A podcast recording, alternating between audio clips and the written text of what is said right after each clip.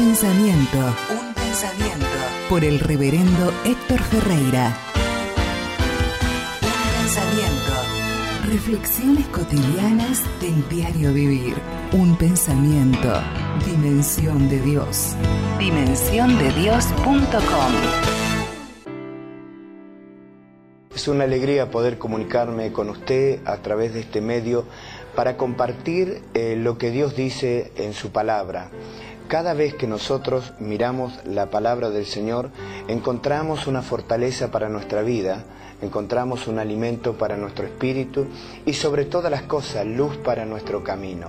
Permítame en este día compartir un pensamiento tan dulce, tan hermoso de la palabra del Señor.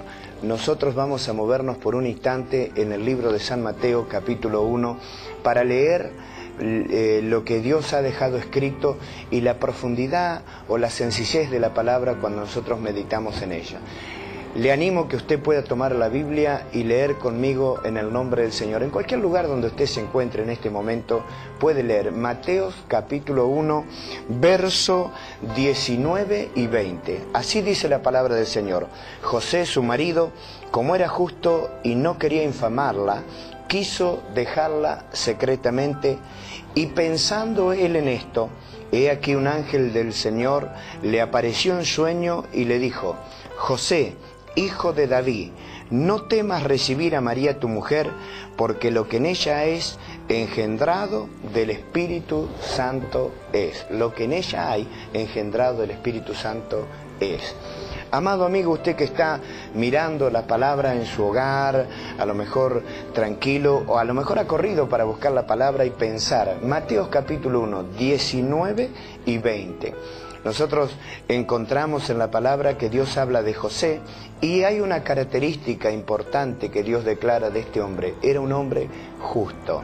Y la Biblia nos enseña que para ser justo debemos ser personas temerosas de Dios que hayamos rendido todo nuestro ser, cuerpo, alma y espíritu, a la presencia del Señor. Para ser justo, según la palabra del Señor, hay un solo camino, es a través de Jesucristo. Pues Cristo en la muerte nos redimió del poder de las tinieblas y nos ha hecho justo delante del Señor. Pero no es la idea que quisiera decirle en este momento, sino dice que como él era justo y no quería hacerle daño a su mujer María, él quería abandonarla secretamente. Y la palabra del Señor dice, y pensando él en esto, un ángel del cielo se le apareció en sueño diciéndole, José, no temas recibir a María, eh, porque lo que en ella hay es engendrado del Espíritu Santo. Quisiera pararme un poquitito en dos cositas nada más. Cuando el ángel le habla, le dice José, hijo de David. Lo primero que encontramos, la revelación y el conocimiento del cielo sobre la vida de José. Le está señalando hijo de David, primero por la descendencia, segundo, el ángel se traslada 28 generaciones antes que José existiera en esta tierra. Qué interesante cómo el cielo conoce aún nuestra descendencia, nuestro pasado, todo lo que nosotros, quienes, eh, nuestros antecesores, nos, conoce todo, el cielo conoce todo. Pero el énfasis, permítame decirle en este día, dice que él secretamente tenía planes y aún pensando él en esto, ¿quién puede meterse en nuestros pensamientos? ¿Quién puede conocer nuestros secretos si no solamente nosotros? Pero la Biblia nos da a entender que el cielo conoce absolutamente todo. Amigo querido, a lo mejor usted se encuentra con algún secreto en su vida, con algún pensamiento que usted cree que nadie sabe. Quizás usted está con un pensamiento de frustración. A lo mejor usted está con un pensamiento interno diciendo, ya todo ha terminado para mí. A lo mejor usted está con un pensamiento de muerte o a lo mejor usted está con un pensamiento y un gran secreto en su vida con deseos de salir de su ciudad, de su país y escapar del viento borrascoso que ha venido sobre usted. Amigo, quiero decirte en este día, la palabra de Dios dice que Dios conoce absolutamente todas las cosas. Por eso en este momento nosotros vamos a orar por peticiones que amigos de distintos lugares nos mandan, creyendo que Dios es poderoso para hacer milagros sobre su vida. A lo mejor usted también tiene una petición.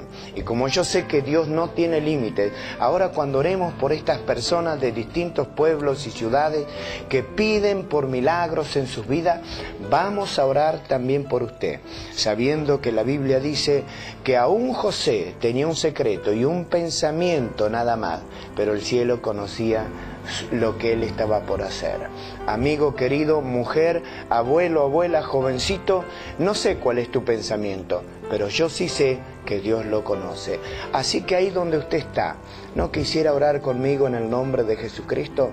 El Dios que sabía lo que José pensaba, también es el Dios que conoce tu vida. Oremos para que sucedan milagros en el nombre de Jesús. Padre, te damos gracia en este día porque tú conoces todas las cosas. Aquí estamos con personas que han presentado necesidades. Ellos están rogando por milagros, por sanidades, por arreglo en sus familias, en su salud. Dios de los milagros que conoce todas las cosas.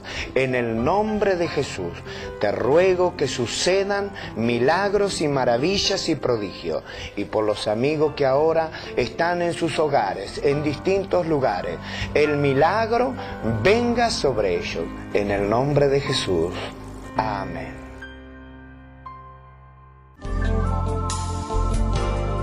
Si desea contactarse con el reverendo Héctor Ferreira, escriba a su email personal alzalosojos.gmail.com o bien al teléfono 54 0299 448 8358, Ciudad de Neuquén, República Argentina.